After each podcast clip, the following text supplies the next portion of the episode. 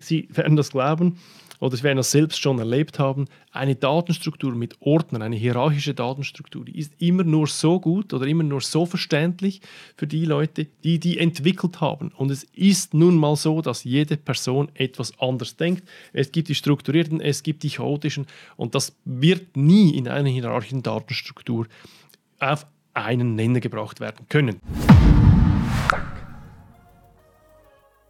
Heute habe ich einen Workshop erlebt, der mich dazu bewogen hat, diesen Podcast aufzunehmen. Es geht nämlich darum, drei fatale Fehler, die bei der Datenmigration auftreten können, auf SharePoint oder aber natürlich auch auf Teams. Das ist ja sehr ähnlich. Und äh, damit begrüße ich alle herzlich zu diesem Podcast. Ich bin Patrick Müller und werde ein wenig aus meinen Erfahrungen dazu plaudern. Ich habe drei wesentliche Fehler mitgebracht. Bevor wir starten, äh, möchte ich zuerst mal kurz vielleicht in die Praxis schauen, warum man überhaupt Daten auf SharePoint migrieren will. Das ist heute ein unglaublich wichtiges Thema geworden. Praktisch jedes Unternehmen hat dieses Ziel.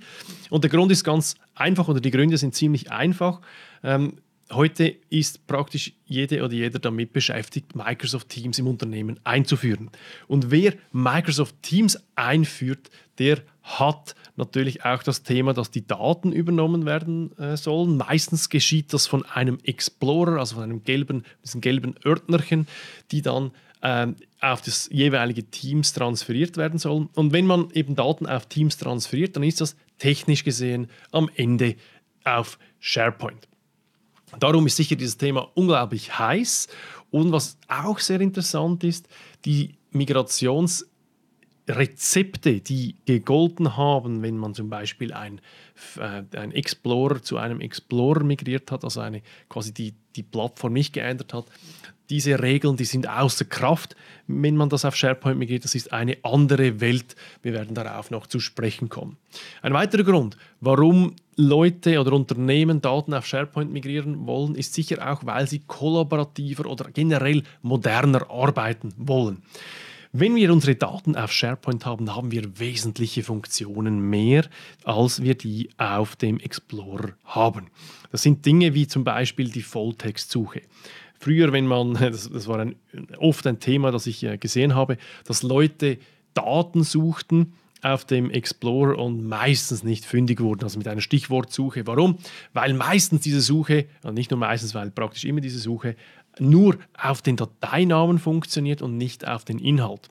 Mit SharePoint ändert sich das gewaltig. Hier können wir eine Suche absetzen und das Dokument wird intelligent durchsucht und so hat man die besseren Suchresultate. Das ist sicher ein wesentlicher Punkt, warum man sich damit auseinandersetzen will oder warum man das machen will. Ein weiterer Punkt, was und ein weiterer Vorteil ist die integrierte Versionierung. Sie kennen das sicher.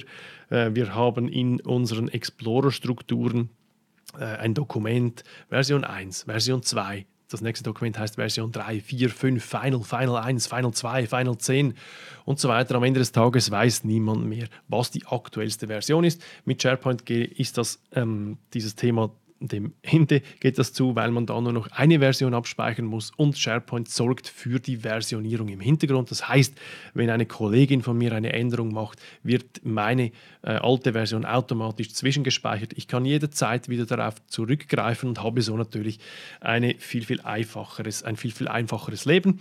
Das ist ein weiterer Punkt. Und natürlich auch das gemeinsame Arbeiten an Dokumenten ist eine ganz andere Liga, als wenn es auf Explorer ist. So das typische Beispiel dafür ist ja, dass man, wenn man ein Excel zum Beispiel öffnen will auf Explorer und ein, eine Kollegin ist bereits schon auf diesem Dokument am Arbeiten, dann kommt die Meldung, dass das File quasi, diese Datei quasi besetzt ist und äh, dann muss ich warten oder muss eine Kopie ziehen, was eine ganz äh, schlechte Idee ist. Äh, mit SharePoint auch da kann man gleichzeitig arbeiten. Das sind jetzt einige wenige Vorteile, die natürlich dieses kollaborative, moderne Arbeiten unterstreichen. Also das ist jetzt der Punkt, äh, der Grund Nummer zwei, warum Unternehmen ihre Daten dorthin buxieren wollen. Und natürlich am Schluss auch noch ein kommerzieller Teil. SharePoint ist im Rahmen von der Microsoft 365 Lizenz enthalten. Das heißt, wir können diesen Service quasi es ist nicht gratis, aber so, so, so quasi gratis nutzen, weil da weil das quasi in dieser Lizenzgebühr meistens mit beinhaltet ist. Warum also nicht von diesen Vorteilen profitieren? Das sind diese wesentlichen drei Gründe.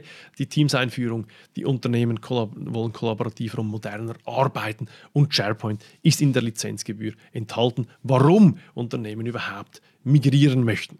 Zurück zu diesem Workshop, den ich erlebt habe heute, der mich dazu bewogen hat. Das war ein Workshop, da ging es darum, dass wir unsere, eine, eine, eine, ein Teams-Konzept eines Konzerns überarbeiten durften, beziehungsweise challengen durften. Und dieses äh, Konzept hatte äh, das Migrationskapitel, hatte einen, einen prominenten äh, Punkt. Und da hat die Mannschaft ganz stolz erklärt, dass sie über Nacht automatisch alle Ordner, auf, der, die auf dem alten Explorer waren, übernimmt auf die äh, auf die neue Plattform. Und das bringt mich zum ersten Fehler, nämlich die Übernahme der bestehenden Datenstruktur. Es ist oft auch so, dass die Leute sich dieselbe Ordnerstruktur wünschen wie bisher, aber äh, weil, weil die Leute sich einfach daran gewöhnt haben. Aber die alte Datenstruktur äh, zur neuen zu machen, wenn die Plattform moderner ist, also sprich SharePoint oder eben auch Teams, das ist definitiv ein Rezept für Chaos. Warum? Ist, auf der einen Seite ist es sicher so, dass man natürlich die große Chance vergibt, dass die, die, der, der, Ballast abgeworfen werden kann. Es ist klar, das ist die mögliche die Chance, wenn man einen Plattformwechsel macht, dann haben wir das schon gemacht. Unsere Ordnerstruktur ist wahrscheinlich schon vielleicht 10, 20 Jahre alt und gewachsen. Wann haben wir schon die, die Chance, die Plattform so zu wechseln, dass wir den alten Ballast über Bord werfen können? Das sollten wir sicher nutzen, das ist das eine. Das andere ist aber auch, dass die modernen Plattformen ganz andere Regeln haben. Das heißt, Typischerweise haben wir auf dem Explorer zum Beispiel ein Laufwerk, ein G-Doppelpunkt zum Beispiel oder was auch immer der Laufwerksbuchstabe ist. Äh, und dieser Laufwerksbuchstabe, ähm, der, da, darunter ist alles. Da haben wir dann zig Ordner und Unterordner und Unter, Unter, Unterordner. Und morgen ist es aber so, dass es viel kleinere Einheiten sind. Zum Beispiel definiert durch ein Team, beziehungsweise durch ein Channel innerhalb eines Teams. Das ist eine Einheit und davon gibt es viel, viel mehr. Also nicht mehr ein Laufwerksbuchstaben, wenn man so will, sondern viel, viel mehr Laufwerksbuchstaben. Und diese Regel, diese Töpfe, wie ich sie auch nenne, die gilt es richtig zu legen, weil da ja später auch Kommunikation dazu kommt etc. pp. Also ganz wichtig, äh, wir haben dieser, dieser Mannschaft in diesem Workshop dann geraten, sie sollen das, ähm, obwohl das natürlich eine coole technische Errungenschaft ist, dieses Migrationsszenario, sollen sie das nochmals überdenken und die Leute begleiten zu einer neuen Struktur, die definitiv nicht gleich ist wie die alte. Ein weiterer Punkt, warum man eine neue Datenstruktur braucht, ist natürlich, weil man eine viel bessere Suche hat. Und Sie werden das glauben oder Sie werden das selbst schon erlebt haben. Eine Datenstruktur mit Ordnern, eine hierarchische Datenstruktur, die ist immer nur so gut oder immer nur so verständlich für die Leute, die die entwickelt haben. Und es ist nun mal so, dass jede Person etwas anders denkt. Es gibt die strukturierten, es gibt die chaotischen und das wird nie in einer hierarchischen Datenstruktur auf einen Nenner gebracht werden können. Das ist zumindest meine Erfahrung. Ich habe x Beispiele, wo mir der CEO stolz seine Ordnerstruktur zeigt, die er gemacht hat. Und die Assistentin, die sehr mit ihm zusammenarbeitet, die erklärt mir dann unter vorgehaltener Hand oft, dass das in der Mannschaft total auf Gegenwehr stößt, weil die völlig unklar ist und weil niemand so denkt wie der Chef. Also Sie kennen das. Vielleicht. Gut. Ähm, ein ganz konkretes Beispiel dafür ist auch äh, praktisch jede Teams-Migration. Das führt nämlich dazu, dass äh, wenn man aus, aus dem alten die neue Teams-Struktur macht und damit natürlich auch die neue äh, SharePoint-Struktur legt, dann führt das meistens dazu, dass man a zu viele Teams hat oder meistens b zu viele Channels innerhalb der Teams, weil die Channel danach benannt werden, wie die Ordnerablage früher war. Hat man zum Beispiel ein Teams, das heißt äh, Management, und dann gibt es ein Channel. Ähm, oft heißt der Meetings, ein weiterer Channel heißt ähm, Do Dokumente HR, ein weiterer Channel heißt Dokumente oder Meeting-Vorbereitungsdokumente etc. pp. Und das führt zu sehr vielen Channels, weil aber in der modernen Teams-Infrastruktur nicht nur die Daten abgelegt werden, sondern auch die, auch die Tasks und auch die vor allem die Kommunikation, also die alten E-Mail-Kommunikationen werden ja da verlagert. Da funktioniert spätestens diese Struktur nicht mehr. Und darum, darum muss man dann meistens die Channels reduzieren im Nachgang, weil das ein völliger Informationsüberladung der Mitarbeiter ist. Also unsere Empfehlung, halten Sie nicht an Ihrer bisherigen Datenstruktur fest, sondern seien Sie offen für Neues. Meistens äh, führt das dazu, dass man einige mehr Töpfe hat, äh, aber die Strukturen innerhalb der Töpfe wesentlich reduzieren kann, auch dank den intelligenten Suchfunktionen. Das war der Fehler Nummer 1. Zum Fehler Nummer 2, den, den nenne ich jetzt einfach mal die dehnbare Migrationsdeadline. Das ist auch etwas, das sehr, sehr spannend ist. Das passiert meistens dann, wenn die, äh, das Team oder die, die Migration ähm, den Usern überlassen wird. Weil äh, der Fehler Nummer eins führte dazu, dass man äh, mit den Benutzern, also mit den Mitarbeitenden, äh, gemeinsam die neue Struktur legen muss. Ähm, das hat aber dann zur Folge, dass auch die Migration einen wesentlichen äh, Einflussfaktor für die, die, die Mitarbeitenden sind. Also die, die mischen da quasi mit. Ähm, und da passiert es dann sehr oft, dass man die Migration verschleppt. Ich habe ein sehr konkretes Beispiel dafür, äh, die, für eine Migration, die jetzt nun mittel, mittlerweile schon zwei Jahre ähm, dauert, faktisch. Und das war so, wir haben da eine, einen wunderbaren neuen SharePoint gemacht äh, gebaut und dann äh, kam diese Migration und da mussten die Benutzer gewisse Zeit aufwenden und dann hat die Chefetage plötzlich entschieden, dass man einen sogenannten temporären Ordner macht. Das sind diese Migrationsdaten, die nicht migriert werden konnten und die dann trotzdem mittransferiert wurden, so quasi als gesamtes Fass. Äh, in Tat und Wahrheit hat dann aber etwa 80 Prozent der wesentlichen Daten, die waren innerhalb dieses Fasses, weil die niemand be, äh, wie soll ich sagen, die, die, weil die niemand beackert hat, weil die niemand quasi aussortiert hat und auf die neue Struktur gelegt hat. Ein, ein super Klassiker. Äh, wir haben uns dann da wahrscheinlich zu wenig dafür eingesetzt, dass das nicht der Fall ist und Sie werden es erraten. Bis heute gibt es diesen temporären Ordner. Bis heute arbeiten die Leute hauptsächlich in diesem temporären Migrationsordner, weil es versäumt wurde, eine klare Migrationsdeadline festzulegen. Bei uns, wir haben, wir ja immer wieder äh, Restrukturierungen unseres SharePoints, weil wir ja bei iTrust immer wieder auf der neuesten und besten äh, Struktur sein wollen und, und da auch immer wieder neue Dinge ausprobieren. Und äh, das war jetzt das, die letzte Migration, die habe ich gut im, im Kopf. Da hat das Migrationsteam eine ganz große Deadline, eine digitale aufge, äh, aufgeführt. Das war ein Countdown, der Retour gezählt hat und der den, den Benutzern jedes Mal, wenn sie auf Teams eingestiegen sind, gezeigt hat, dass sie jetzt eigentlich nur noch die zehn Tage haben, um ihr Thema auszumerzen.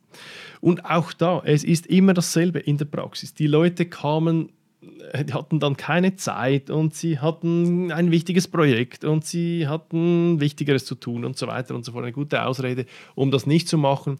Aber man muss auch in dieser Phase hart auf die Deadline spielen, die Deadline durchsetzen und dann auch äh, den Schalter umlegen. Das scheint mir sehr, sehr wichtig. Ansonsten landet man in einem, halten Sie sich fest, Providurium, wie man so schön sagt. Also ein Provisorium, das zum Providurium wird.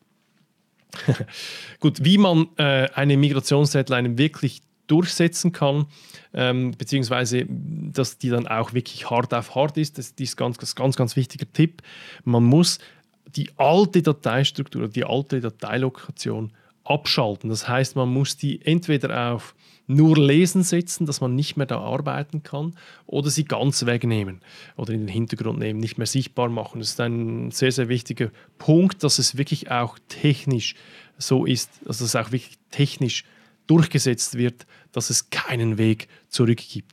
Man gibt sonst äh, natürlich, öffnet man Tor und Tür, um da ähm, Dualitäten aufzubauen, die, die man dann später wirklich teuer bezahlt.